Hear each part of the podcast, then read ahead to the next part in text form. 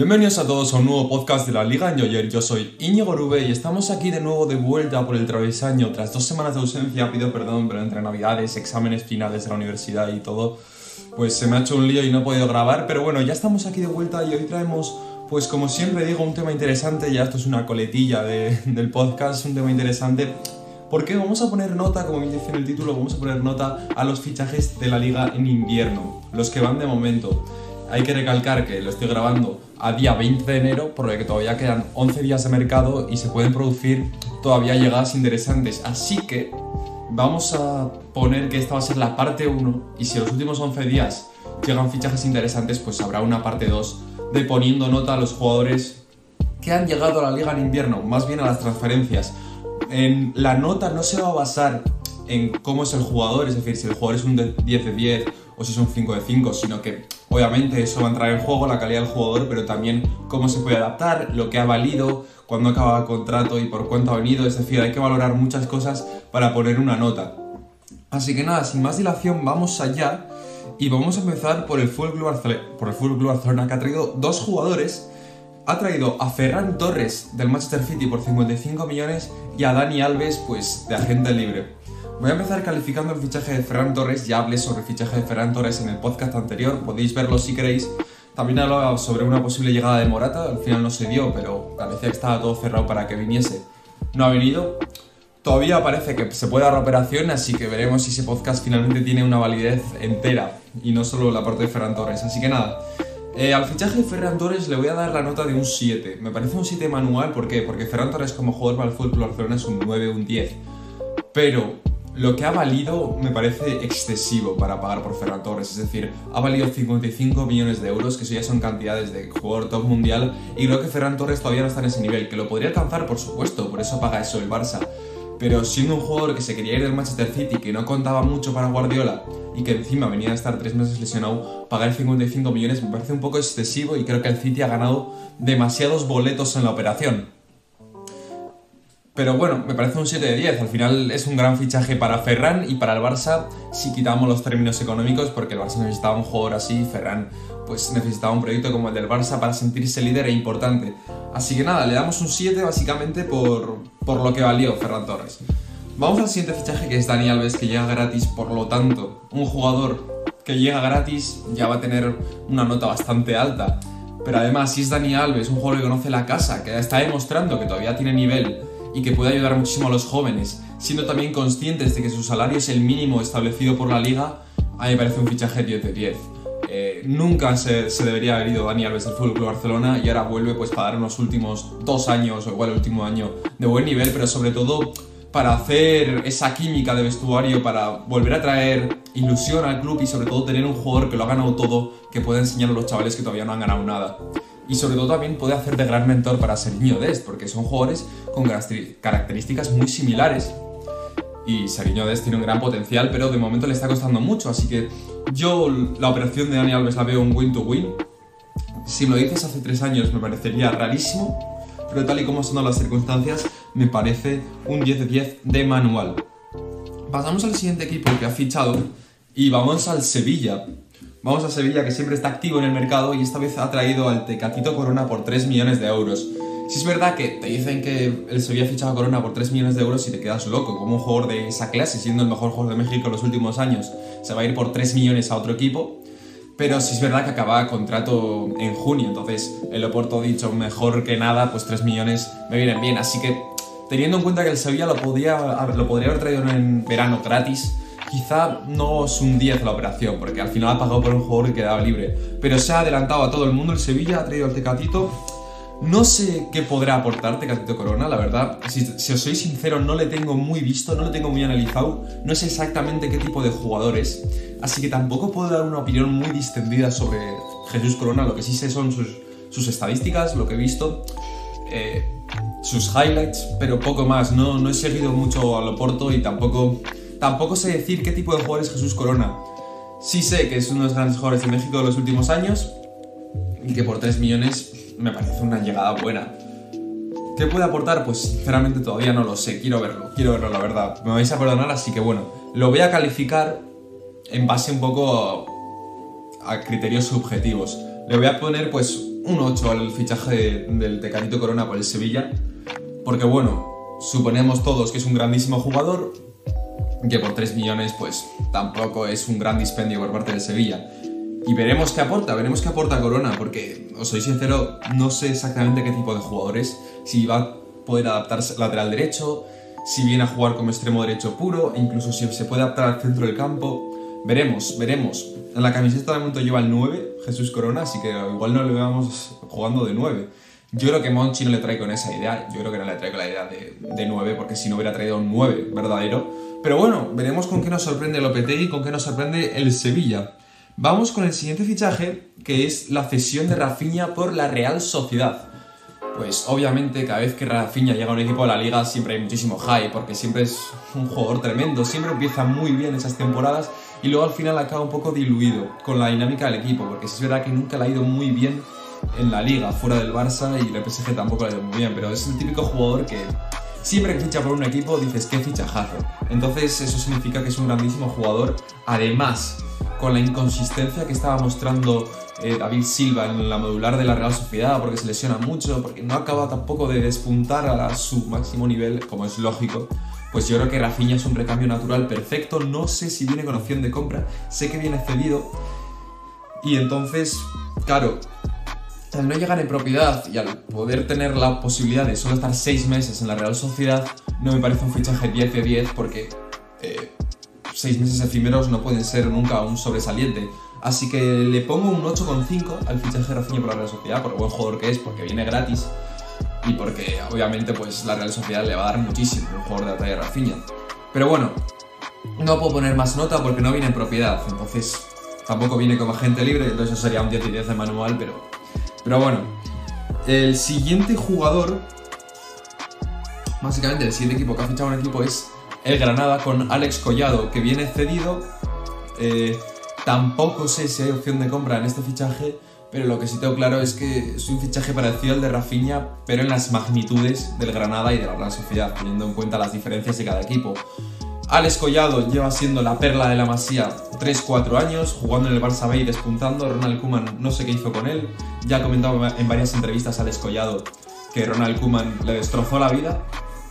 La verdad, pues lo entiendo, ¿no? Porque con las oportunidades que se están dando hoy en día los jugadores de la Masía, que Alex Collado no tuviera su oportunidad es bastante heavy. Yo, por lo que he visto al Escollado, que sí le he visto más que a Corona, por ejemplo, me parece un jugador muy interesante para el Granada. Eh, el Granada sí se, caracteriza mucho por tener extremos profundos, por tener extremos que son buenos centradores, que llegan bien en línea de fondo, pero nunca ha tenido, bueno, nunca, en estos últimos años no ha tenido un extremo de esos que recorte hacia adentro y pueda tirar, pueda lanzar al equipo o pueda lanzar un último pase. No ha tenido extremos creativos con el balón y creo que puede aportar un registro muy diferente a Granada y puede ser algo muy positivo la llegada de Alex Collado al Fútbol Club Barcelona, tanto para Granada y para Alex Collado. Pero como digo, es una cesión, una cesión no puede ser un 10 de 10. Entonces, como parece un fichaje muy parecido al de Rafinha, pero en las magnitudes de Granada y la Sociedad con sus diferencias, le voy a dar la misma nota, un 8,5 al fichaje de Collado por el Granada. Ojalá le vaya muy bien al chaval porque todo el mundo se merece que le vaya bien y nadie se merece lo que pasó al escollado del Club Barcelona. Siguiente fichaje, otro mexicano que llega a la liga y este es Orbelín Pineda de Cruz Azul que llega al Celta de Vigo. Eh, las referencias que tengo de este chico obviamente no lo he visto jugar, no he visto un partido de Cruz Azul en mi vida, así que no he visto jugar a Orbelín Pineda. Sé que es un jugador que fue una de las perlas de las, de las canteras mexicanas de los últimos años, se tenía muchísima fe puesta en él. Creo que salió de Querétaro, si no me equivoco, y lo hizo también en su primer año que le fichó Cruz Azul, que es un grande ya de América. Y, y a partir de ahí no cumplió todas las expectativas y se fue a América gratis, no, América por traspaso de nuevo. Es decir, hizo Querétaro, Cruz Azul y América. O sea, pasó por dos los dos clubes más grandes de México antes de llegar a la Liga Española. Siempre se ha dicho de él que es un jugador que, bueno, que era una gran esperanza al fútbol, mexicano, pero que nunca ha llegado a despuntar del todo. Salió a la vez más o menos Kevin Lozano y al final uno le ha ido mucho mejor que al otro de momento. Entonces, bueno, es un buen fichaje para el Celta porque trae ya una de esas perlas de Sudamérica que no puedes dejar escapar pero Orbelín Pineda tiene unas estadísticas, unos registros goleadores bastante pobres. Viene tan solo con dos goles marcados la última temporada en México. Así que bueno, no sé qué esperar de Orbelín Pineda, no lo he visto jugar, tengo ganas de verle en, en el Celta, pero es una oportunidad de mercado, viene gratis, no tiene nada que perder el Celta. Además, a nivel geopolítico, a nivel de marketing, eh, el Celta pues gana mucho territorio en México, por supuesto, por lo que eso es bueno para la economía del club y para las redes sociales y todas esas cosas. Así que bueno, no pierde nada el Celta trayendo un jugador de este estilo. Veremos si repunta su carrera Aurelín Pineda en Europa. Veremos si acaba siendo esa promesa que parecía que iba a ser. Y bueno, al llegar gratis, yo le pongo la nota de un 7,5 a este fichaje. Le pongo un 7,5. Vamos con los dos siguientes fichajes, que en este caso son del Cádiz, que son San Emeterio y Rubén Alcaraz. Los dos vienen del Valladolid, ambos, en, ambos vienen cedidos. Y sinceramente, el de San Emeterio me dejó un poco frío. Fue titular el otro día en el partido ante el Español, pero bueno, no es un jugador, la verdad, muy vistoso, no es un jugador que lleve mucho tiempo en primera, no sé qué podrá aportar el Cádiz, quizá acabe siendo suplente en el conjunto gaditano, pero también llega Rubén Alcaraz, que este sí que es más, tiene más caché este fichaje, porque al final Rubén Alcaraz es un jugador que los últimos tres años que ha jugado todo con el Valladolid en primera, tuvo buenas temporadas, luego sí es verdad que la última ya se diluyó, pero es un jugador que me recuerda mucho a Dani García, del Athletic Club. Ambos son jugadores muy parecidos, que son jugadores que contienen bien el juego defensivo del equipo, no son grandes prodigadores con el balón y tampoco tienen gran creatividad, pero son uno ese tipo de jugador que es necesario para que un equipo pues gane partidos y le vaya bien. Así que a mí el fichaje de Alcaraz, como he ido, me parece bueno, le pongo un 7 y al de San Emeterio pues le pongo un 5 porque parece un fichaje de casi nula relevancia para el Cádiz. Vamos con el siguiente fichaje, que es el de Vilena por el español. Un fichaje que me ha recordado un poco a la historia de Orbelín Pineda porque eh, Vilena es un jugador que era una de las grandes promesas del fútbol holandés, de hecho jugó en categorías inferiores de la selección holandesa, pero a la hora de la verdad, cuando jugaba en el Feyenoord, tuvo una gran temporada y en vez de irse a un grande Europa, a una gran liga, lo que decidió fue irse con el dinero y se fue al Krasnodar de Rusia, donde ahí ha perdido un poco la pista, no ha remontado el vuelo de su carrera, no ha jugado bien y al final pues el Krasnodar casi lo está regalando al español, que le ha puesto eh, una cesión por 500.000 euros al español y una opción de compra que no llega a los 3 millones. Por lo que el español se puede hacer con una de las grandes joyas del fútbol holandés por 3 millones y medio que yo creo que en el español y en la Liga Española le va a ir muy bien, porque normalmente los jugadores que destacan en la Eredivisie de Holanda les suelen ir muy bien en España. No sé exactamente por qué, pero son ligas que en ese caso es, el salto suele ser bastante bueno.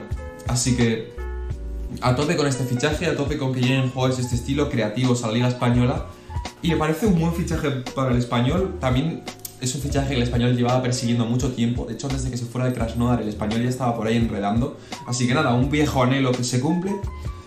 Y le voy a dar un 8 a este fichaje, porque por lo que paga el español y por lo que puede ser este jugador, me parece un grandísimo acierto por parte de la directiva. Y en caso de que salga mal, oye, han tirado por 500.000 euros, lo han intentado y no les ha salido, pero lo han hecho muy bien. Así que les pongo, le pongo un 8 a este fichaje. Perfecto. Vamos con el siguiente fichaje, que es el de Mamardashvili por el Valencia, que bueno, que se confirma que se ejecuta la opción de compra, porque hasta, hasta hace un mes Mamardashvili el año que viene iba a volver al Dinamo Tbilisi de Georgia. Así que nada, eh, este fichaje pues lo voy a poner una grandísima nota porque los primeros partidos que jugó Mamardashvili en la liga estuvieron súper bien, jugó muy bien, luego sí es verdad que aquel partido en Los Cármenes donde el Valencia pierde y él pues sale en la foto de los dos goles de Granada, entonces, a partir de ahí, Zilesen entra en el equipo y ya Mamartasvili no vuelve a entrar, pero es un proyecto de futuro portero tremendo, lo tiene todo y yo creo que va a triunfar en el Valencia y va a marcar una época. Y ahora vamos con el que para mí es el mejor equipo que se ha movido en el mercado de fichajes, que es el Getafe Club de Fútbol. Es que es espectacular cómo se ha movido el Getafe, ha traído a Borja Mayoral, a Gonzalo Villar y a Óscar Rodríguez y como son todos cedidos y son todos básicamente jugadores de la misma talla, del mismo nivel, voy a poner a los tres fichajes con la nota de 9. ¿Por qué no son un 10? porque son cedidos, pero son todos jugadores, tres jugadores que yo creo que están por encima de la realidad deportiva del Getafe. Es que Borja Mayoral es un jugador que hasta esta temporada no, pero el año pasado triunfó con la Roma, metió muchísimos goles en la Serie A, metió también muchos goles con el Levante en España, es un gran delantero y ya lo hemos visto. Y en el Getafe se puede hinchar a goles porque va a estar genial rodeado. Llega también Gonzalo Villar, que es un jugador que en el Europeo Sub-21 este verano ha, rendido genial. El año pasado con la Roma también rendió muy bien. Ha llegado Mourinho, un caso parecido como el de Borja Mayoral, no han contado para Mourinho. Entonces Gonzalo Villar no ha vuelto a entrar en la Roma, pero también es un jugador de escándalo para el Getafe y yo creo que le va a ir muy bien.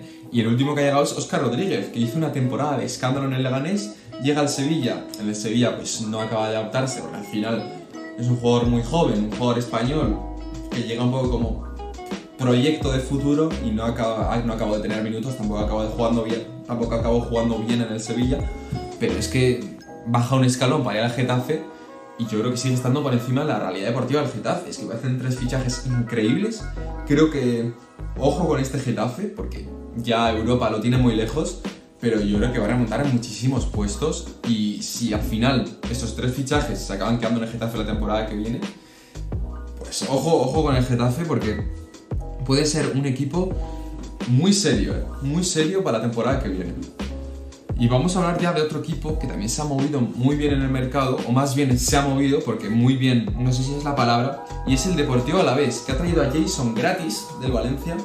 Y bueno, al final cuando traes gratis a un jugador que tiene experiencia en primera, aunque no le haya ido muy bien, pues bueno, no, puede ser un suspenso de fichaje. Para mí, pues el fichaje Jason por el Alavés es un 6. En su primer partido fue sustituido en el minuto 35, fue señalado por Mendilibar, me pareció una auténtica burrada eso, que en tu debut pues sea señalado y cambiado en el primer tiempo. Pero bueno, para mí es un 6 porque es un jugador que en el Levante jugó bien, luego fue cedido al Getafe y al final acabó en el Valencia, que es el equipo que lo compró el Levante y no le ha salido no le han salido bien las cosas, así que nada, lo va a intentar en el Alavés, yo creo que es su última gran oportunidad en primera división Veremos si la aprovecha, pero a la vez no pierde nada trayendo a este jugador. Vamos con el siguiente fichaje, que es Gonzalo Escalante, que viene cedido del Alache, un jugador que triunfó en el Eibar, se fue al Alache y en el Alache pues no tenía ningún protagonismo. Así que nada, vuelve a la Liga Española, un jugador que la conoce, un jugador que, bueno, que jugó en el Eibar y ahora va al Alavés, equipos bastante parecidos. Yo creo que no va a tener problemas de adaptación. De hecho, lo curioso fue que Gonzalo Escalante entró en su primer partido por Jason, es decir, el cambio fue Jason por Gonzalo Escalante, Así que nada, para mí el fichaje de Gonzalo Escalante es un 7, porque conoce la liga, porque se puede adaptar y porque lo puede hacer muy bien. Básicamente va a ser el Bataglia del año pasado del Alavés, pues este año va a ser Gonzalo Escalante. Y yo creo que, bueno, eh, me parece un 7 porque viene cedido, tampoco es un fichaje con grandes expectativas, pero yo creo que puede cumplir. Y el último fichaje que ha hecho el Alavés es cedido con opción de compra o que acaba contrato, o sea que va a acabar estando en el Alavés porque viene por 18 meses, es decir, media temporada, esta la siguiente, y luego ya acaba contrato en Talleres de Córdoba, así que se quedará en el Alavés, supongo, si lo hace bien. Se habla muy bien de este jugador desde Naglia en, en Argentina, de hecho ha sonado mucho para la selección a veces, porque ha sido uno de los mejores laterales del campeonato y da el salto a Europa de la mano del Alavés. Yo creo que el Alavés ha estado más rápido que nadie, más listo que nadie para traer este jugador. Se ha adelantado a todo el mundo y encima, pues básicamente se ha meado un poco en la cara de, Talleres de Córdoba, porque lo trae un año y medio cedido, que es lo que le queda de contrato en Talleres, y luego queda libre. o sea, podemos estar hablando de que podría estar cinco años en Alavés gratis, es decir, es como si viniera libre de Nanglia. Así que nada, Alavés no pierde nada trayendo a este jugador y puede ganar muchísimo, porque es una de las grandes promesas del fútbol argentino, sobre todo en los laterales. Así que a tope con este fichaje y yo a este fichaje le voy a poner un 8 y medio, porque es que lo que digo, la operación es perfecta y luego el jugador en sí promete mucho. Y luego ya no hay más transferencias, ya, o sea, ya hemos sacado todo en total, pues se ha gastado 59 millones 850 mil euros. La verdad que el fichaje de Ferran Torres ha aumentado mucho ese importe. Y no hay más fichajes, estos son todo Esperemos, bueno, espero que os haya gustado este vídeo. Veremos si puede haber parte 2, si, a ver, si vienen 5 jugadores más y no son de gran renombre, pues no creo que haya un vídeo, pero más o menos, si, si hay jugadores, si vienen más o menos 10, 15 jugadores y alguno tiene chicha, pues yo creo que sí, volveremos a hacer la parte 2 de, este vídeo porque me lo he pasado muy bien. Yo creo que este tipo de vídeos son los que más me gustan hacer, los de hablar de diferentes jugadores de, de cada equipo de la liga, más que centrarme solo en un equipo, como puede ser el teammaker de porteros, cuando hablé de, los delanteros de la liga. Me gustan más ese, tipo de vídeos que ningún otro. Entonces, bueno, esperemos que haya más fichajes en este mercado de la liga, pero ya sabemos cómo está la liga en cuanto a dinero, cómo a los clubes les está costando muchísimo gastar. Yo creo que de los equipos que pueden traer jugadores está el Atlético de Madrid para el lateral, con Daniel Vaz o igual trae otro jugador. Creo que el Barcelona va a hacer otro fichaje en invierno y poco más. Yo creo que el Elche se puede mover en invierno, el Cádiz yo creo que se va a mover algo más. El Levante puede que se mueva un poco, dada la situación en la que está. Y el Mallorca quizás, el Mallorca también con Sergio Rico, que parece que va a llegar. Yo creo que esas son las, mis apuestas de equipos que pueden moverse un poco en el mercado de lo que queda, así que nada. Muchísimas gracias por verme, yo soy Íñigo Rube, esto es el Travesaño, espero que os haya gustado este podcast, nos vemos, chao.